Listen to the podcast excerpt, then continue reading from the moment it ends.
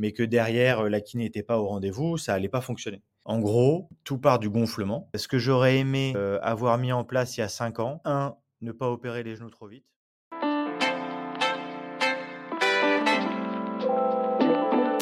Hey, salut à toi, bienvenue sur Entendons, le podcast des kinés par Full Physio. Je m'appelle Augustin Castel ou Castel Physio sur Instagram, je suis kiné du sport et serai ton hôte pour ce podcast.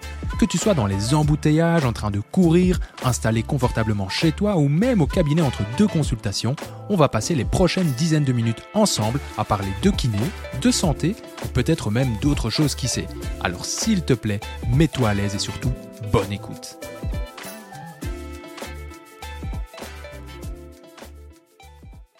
Et salut Thibaut. Euh, bah, écoute, euh, merci d'être avec nous aujourd'hui euh, et d'avoir accepté notre, notre invitation. C'est vraiment un plaisir de, t'accueillir sur Entendons.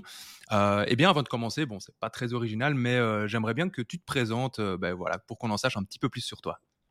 Salut Augustin. bah, Thibaut Noailles, j'ai 38 ans.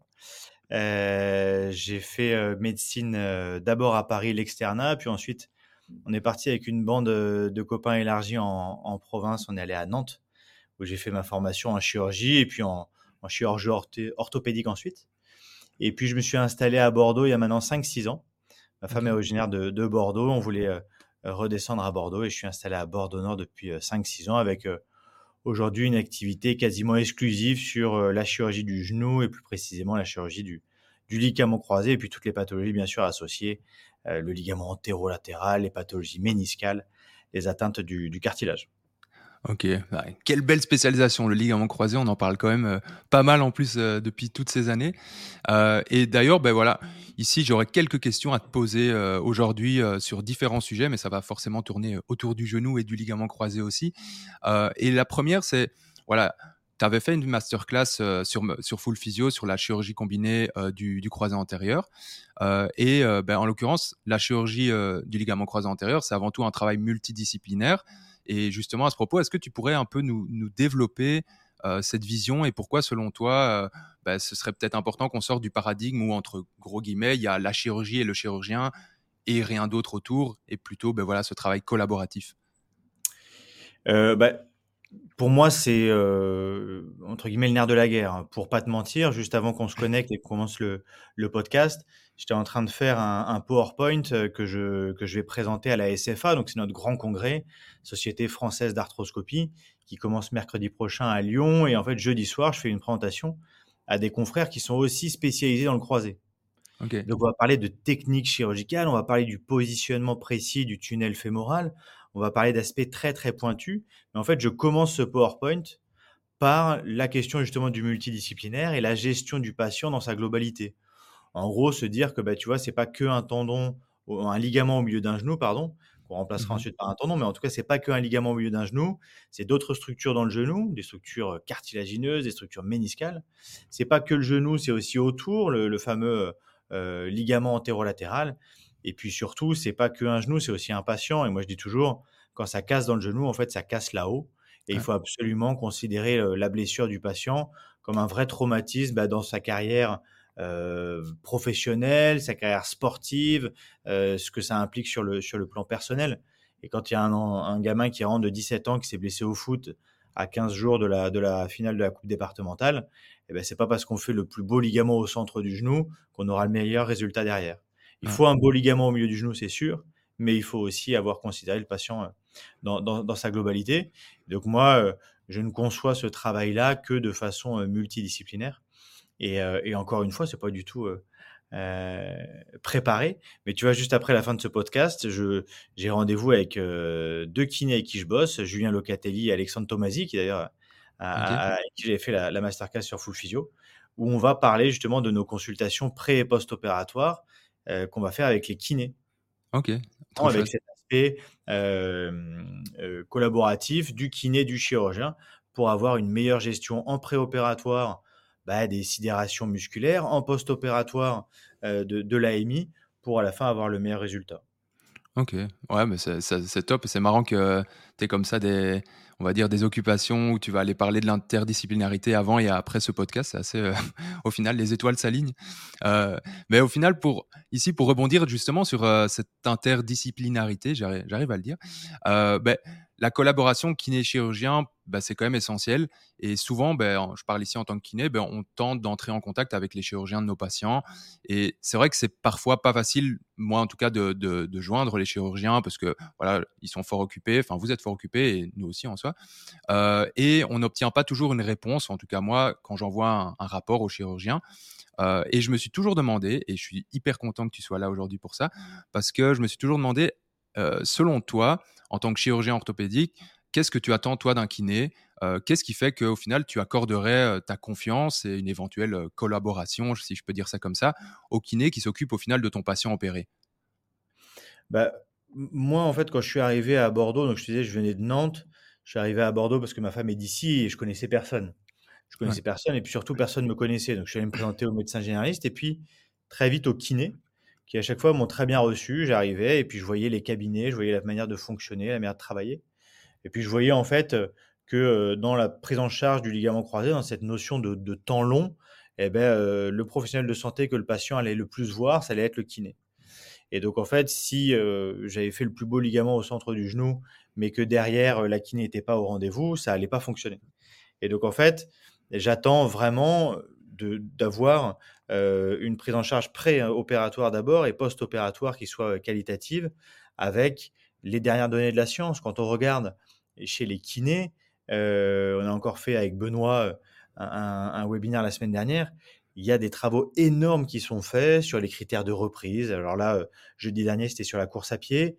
ça peut être aussi sur les, les, tests plus lointains, type K-Start. Mais il y a des travaux qui sont énormes, des publications assez belles euh, Alexandre Rimbaud à Saint-Étienne, euh, euh, Florian Florelli, etc. Il y a, vraiment des, magnifiques travaux sur lesquels on doit, on doit s'appuyer. Et moi, typiquement, qu'est-ce que j'attends d'eux? Ben, J'attends qu'ils m'apprennent des choses. C'est-à-dire qu'aujourd'hui, si tu veux, quand je fais, moi, ma consultation, là, sur le pré et le post-opératoire, je vois Julien Alexandre juste, avant, juste après.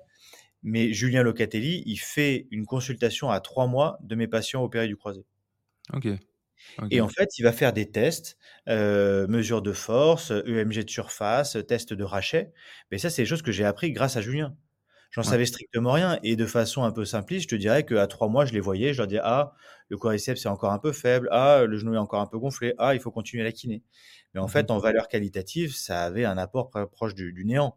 C'est-à-dire que je n'avais pas d'évaluation objective euh, du réveil musculaire, de la force, de, du ratio quadriceps ischio-jambier, euh, des, tests de saut, de la proprioception, enfin j'en passe. Et donc voilà, moi ce que j'attends d'eux, c'est qu'ils m'apprennent des choses et que ce soit au service du patient. Ouais, bah c'est top et moi je pense, je suis totalement d'accord avec toi. C'est moi au final ce que j'attends d'un chirurgien, si je peux dire ça comme ça, euh, bah, c'est au final, euh, bah, voilà que déjà qu'il lise le bilan si je lui envoie euh, par mail, mais c'est pas toujours évident, et, et surtout pour moi qu'il soit capable aussi de, de, détecter des, les signes, on va dire, qui, qui font que bah, il y a une situation qui, qui vire plutôt vers quelque chose de pas super cool pour le patient ou pas. Je veux dire, j'ai pas mal, enfin pas mal entendu, j'ai eu des expériences comme ça où et l'erreur est humaine, hein, donc euh, je n'incrimine évidemment personne et c'est pas toujours facile de le voir, mais où il y a des, il y a par exemple une patiente qui a qui avait en fait un, cyclope syndrome, mais qui n'avait pas été détecté. Euh, le chirurgien lui avait dit mais non, c'est un, petit peu c'est dans votre tête. Et il lui avait un peu fait comprendre ça.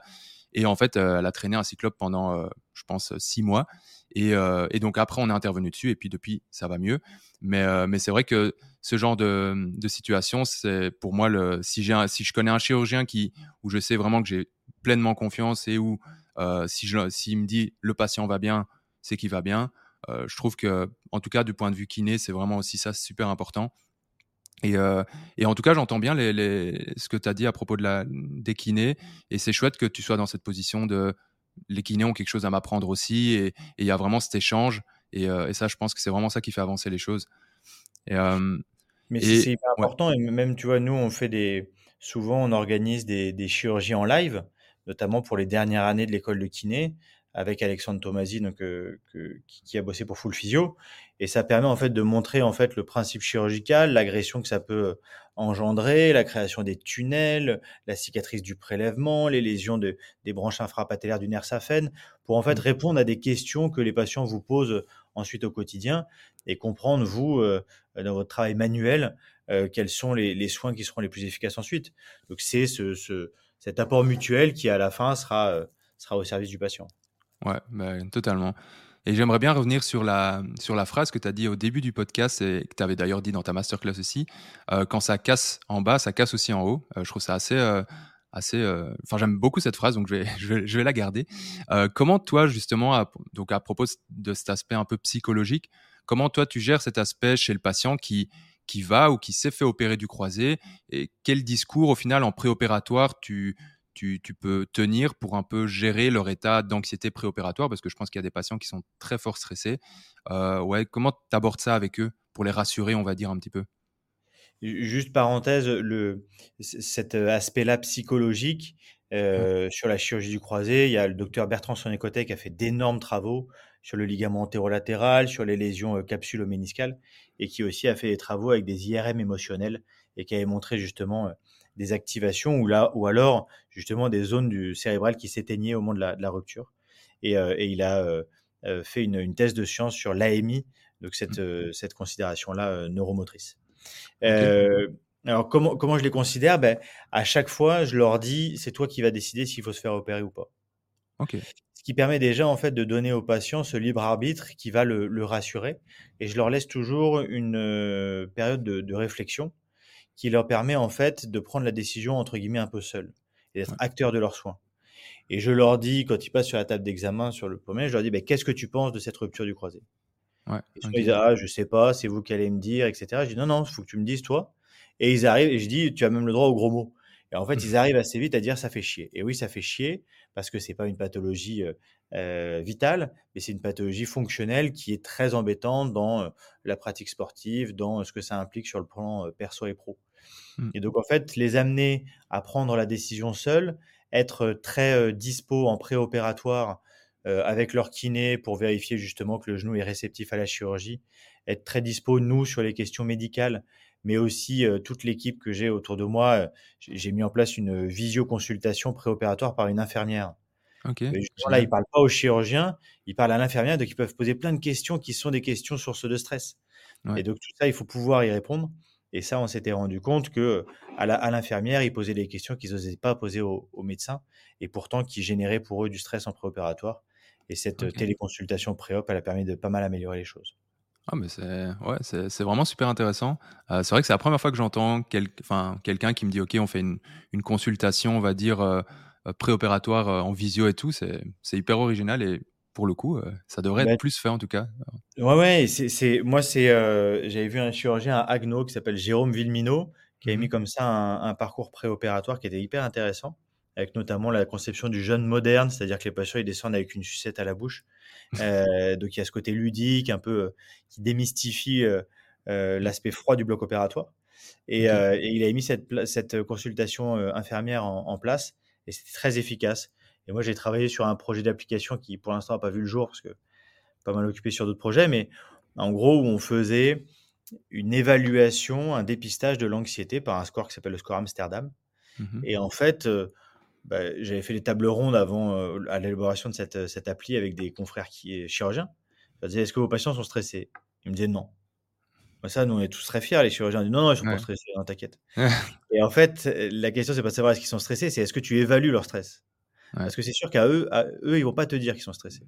Par contre, si tu leur fais remplir un questionnaire dans la salle d'attente ou même au retour à la maison, on va voir en fait une anxiété préopératoire qui est là. Et mmh. il faut pouvoir, euh, par des réponses sur le côté médical, par une meilleure organisation sur le plan administratif, par le fait de faire vivre le parcours avant de le subir par un, par un parcours vidéo, voir en fait ce qui va leur arriver le, jour J, bah, tout ça permet de diminuer l'anxiété.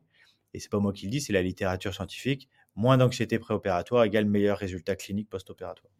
Ouais, bah ouais, c'est ça, je peux totalement le concevoir. Et puis le, temps qu'on prend aussi en consultation, le temps que prend le, le, chirurgien et le kiné en consultation, je pense que c'est aussi important. Le fait que le patient sent écouté aussi. J'ai des patients qui sont revenus de leur premier rendez-vous avec le chirurgien, par exemple. encore une fois, j'incrimine personne, mais c'est des exemples qui me viennent et qui étaient en fait hyper stressés parce qu'ils n'avaient pas pu poser toutes leurs questions. ils avaient été vus pour des raisons X ou Y pendant 5, 5 minutes, juste hop, hop, flexion, extension, et, ils étaient restés avec plein de questions. Et, c'est vrai que ça, c'est parfois. Alors, ils reviennent avec plein de questions auxquelles moi, je sais personnellement, je ne sais pas répondre à tout. Il y a des, choses où je dis, bah, écoute, ça, il faut que tu vois avec ton chirurgien. et donc, ouais, je te rejoins vraiment sur ça, sur le fait que cet aspect multidisciplinaire, c'est hyper important. Et de toute façon, je pense qu'on est loin d'être les seuls à le dire et ni les premiers à l'avoir affirmé. ben maintenant, j'aimerais bien qu'on parle un petit peu de, de ce qui est les amplitudes articulaires. Bon, selon toi, euh, quels seraient, on va dire, les signaux d'alerte à partir desquels ben, il faudrait commencer à se dire, face à un patient qui a peut-être pas toutes ses amplitudes articulaires, ok, là, là, c'est pas normal ou là, ça pue un petit peu. Et dans le continuum de cette question, est-ce que du coup, tu pourrais nous évoquer peut-être des, causes courantes de retard d'acquisition euh, de ces amplitudes articulaires, que ce soit en flexion, extension? Je sais que c'est un peu le nerf de la guerre au début. On se dit euh, gonflement, douleur et amplitude articulaire. Et voilà, comment, comment Comment raisonner face à ça? Bah, euh, on, va surtout parler de l'extension, comme ça euh, euh, on aura un discours qui est le plus clair possible. Et tu l'as, tu l'as dit juste avant dans un ordre qui m'a bien plu. Tu as dit mmh gonflement, douleur, raideur. En gros, pour moi, tout part du gonflement. Mmh. Un genou qui est gonflé, qui est hématique, c'est un genou qui sera douloureux, c'est un genou qui deviendra raide. Donc, si on veut prendre les choses dans l'ordre, moi, je dis même avant de gérer la douleur, il faut gérer l'épanchement. Donc, un genou qui soit sec. Ça va passer par un traumatisme chirurgical diminué, par un drainage satisfaisant de l'articulation en fin d'intervention, sur l'utilisation de la cryocompression, sur les massages drainants, les bas de contention, j'en passe. Mais en tout cas, un genou sec, un genou non douloureux ensuite avec la gestion euh, de nos antalgiques qui doivent être pris de façon systématique et puis cette cryocompression qui est très très efficace. Mmh et puis après, un genou qui soit euh, euh, donc non gonflé, non douloureux, donc réceptif à la rééducation et qui sera pas raide. Et quand est-ce que je vais m'alerter? Ben En fait, il y a pareil sur ces travaux-là, docteur Sornicotek qui avait fait des, publications où il voyait que le flessum à trois semaines, puis le flessum à six semaines, s'ils étaient en place, ils étaient à risque de se pérenniser et donc ensuite d'entraîner euh, un syndrome du cyclope. Et même à, moyen et long terme, d'être plus euh, associé à des lésions d'arthrose euh, secondaires.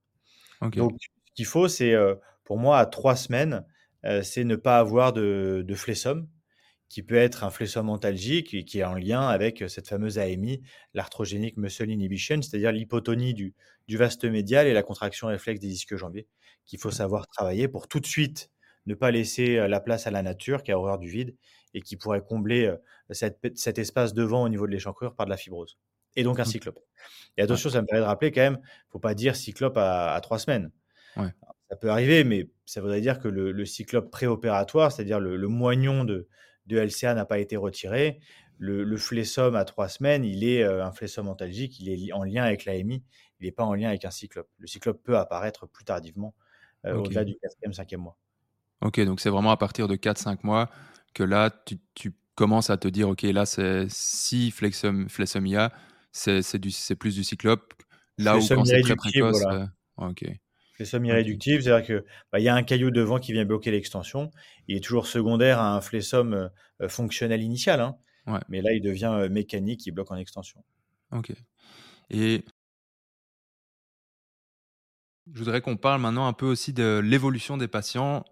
bon, j'ai eu mal, enfin comme je disais, on a, on a tourné un podcast il y a pas longtemps avec euh, Florian Forelli justement, euh, où on a parlé de, croisés et, euh, et, je lui disais que voilà les, les prises en charge post-opératoires, j'ai dans 50% des cas c'est des, ligaments croisés et au final ce que je me rends compte avec les années, eh bien c'est que les patients évoluent tous super différemment. là j'ai par exemple un patient opéré DIDT qui après 2-3 semaines il avait toute sa flexion etc. Alors qu'il y en a qui euh, galèrent vraiment super longtemps.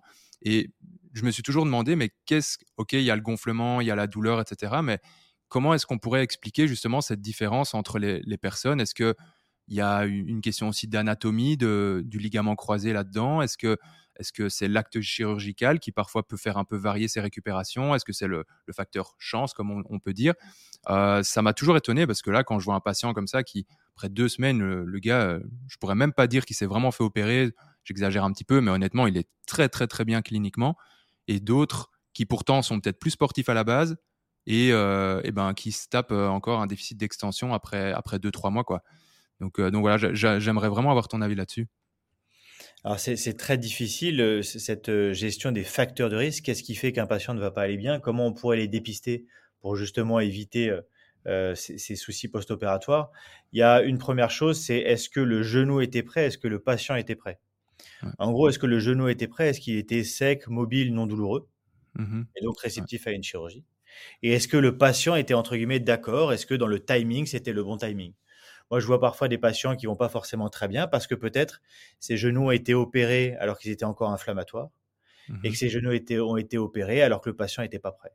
Il n'était pas prêt, il n'avait pas forcément envie, il n'avait pas organisé le post-opératoire comme il fallait et donc à la fin, c'était un résultat qui n'était pas bon. Et quand je dis pas envie, c'est aussi un défaut de motivation. Quand on regarde même dans la littérature, dans toutes ces études pédagogiques qui sont une science euh, vraiment hyper intéressante, on voit en fait que la motivation, du patient, qui est corrélée à certains scores, hein, mmh eh ben, elle est à l'origine de meilleurs résultats cliniques. Donc ça, ça dépend beaucoup de choses. Et ensuite, la deuxième chose que je trouve importante à noter, c'est que eh ben, mes patients de début d'expérience, ils allaient moins bien que mes patients aujourd'hui. Le temps chirurgical, l'agression chirurgicale, le temps de garrot, c'est sûr qu'il euh, peut jouer justement sur cette récupération aiguë euh, post-opératoire. Ok. Il y a cet aspect triple de, la technique chirurgicale, de, de, la diminution de l'agression chirurgicale, le parcours patient qu'on va faire vivre au patient, et puis tout ce que je t'avais dit sur le préopératoire, est-ce que le patient est prêt, est-ce que le genou est prêt?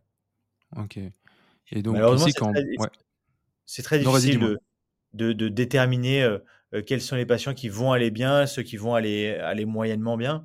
Nous, quand on regarde dans, dans nos stats, on a 80% des patients qui vont bien, voire très bien, avec une récupération subtotale de leur mobilité à, un mois.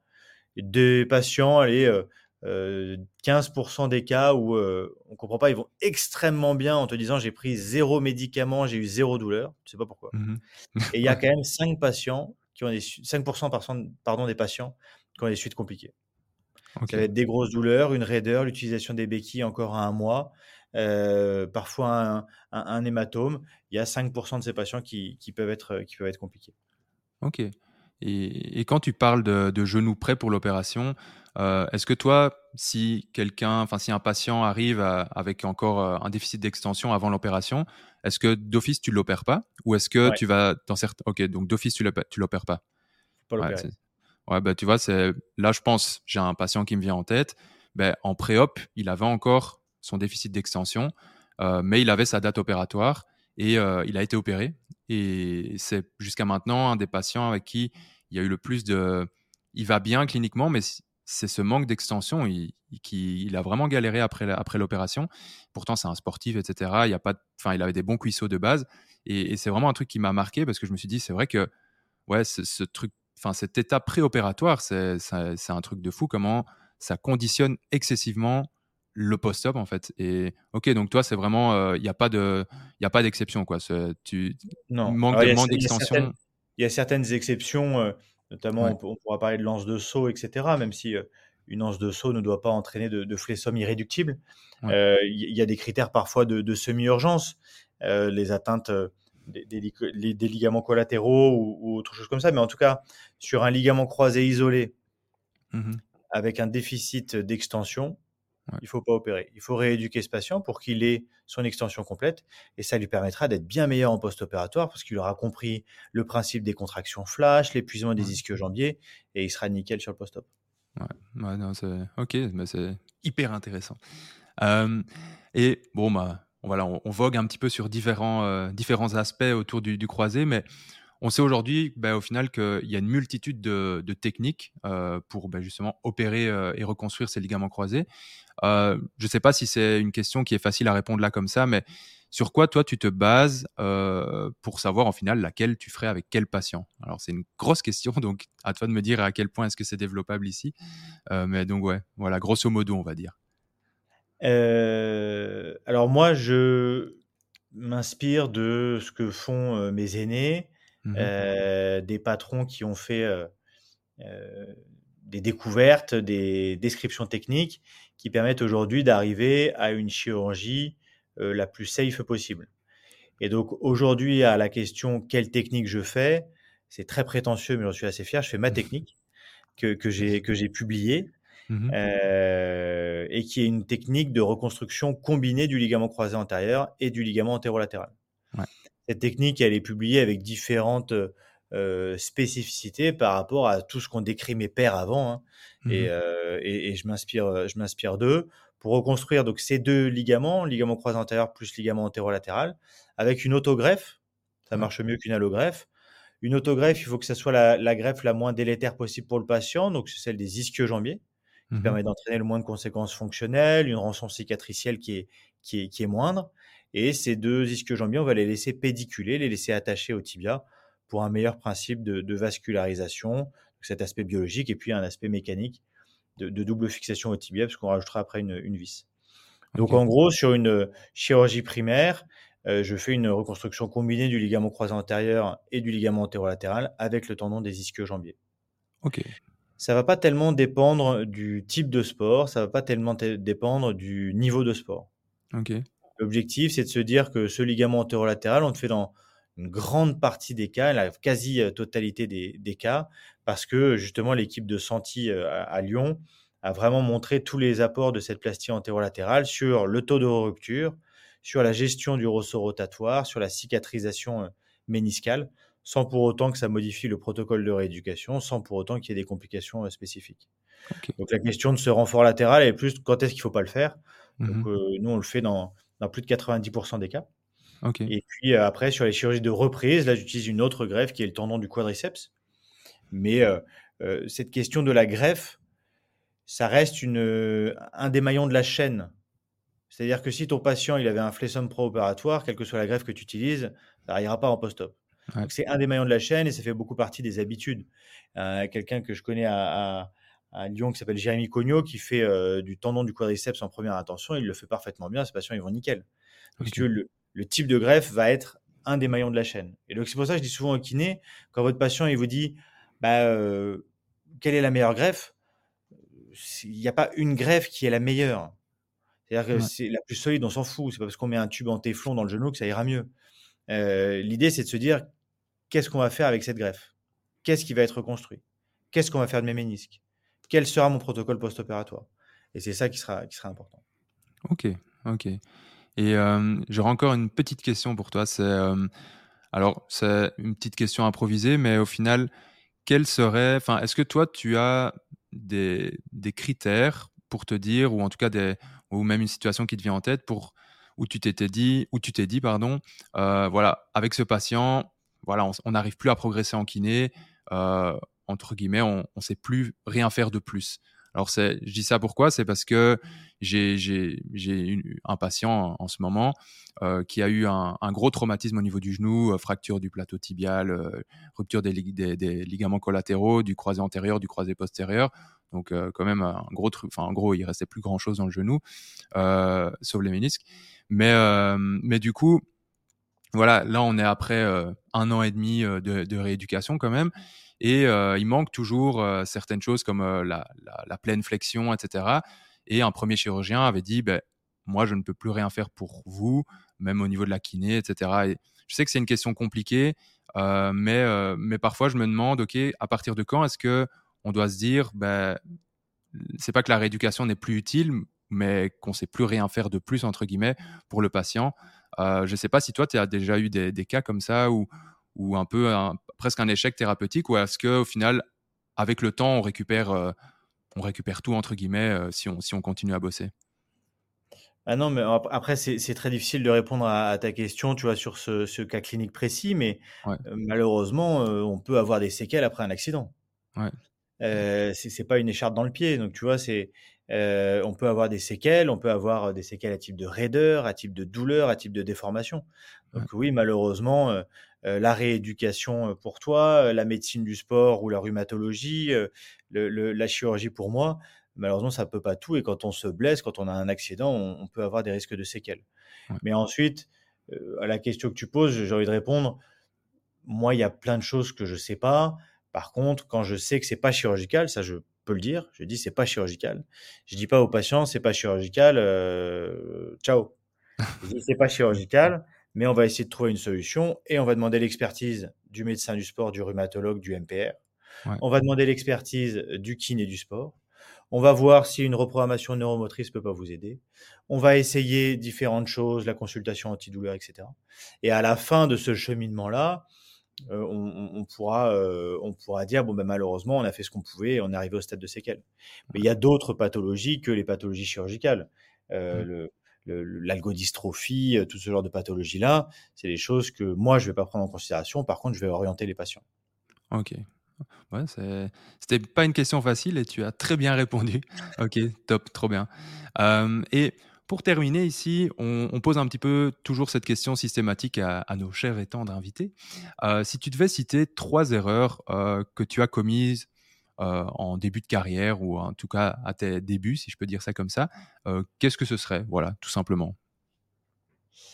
Trois erreurs que, ce, que ce soit sur le, plan, je sais pas, psychologique, par exemple. Oui, tu as raison.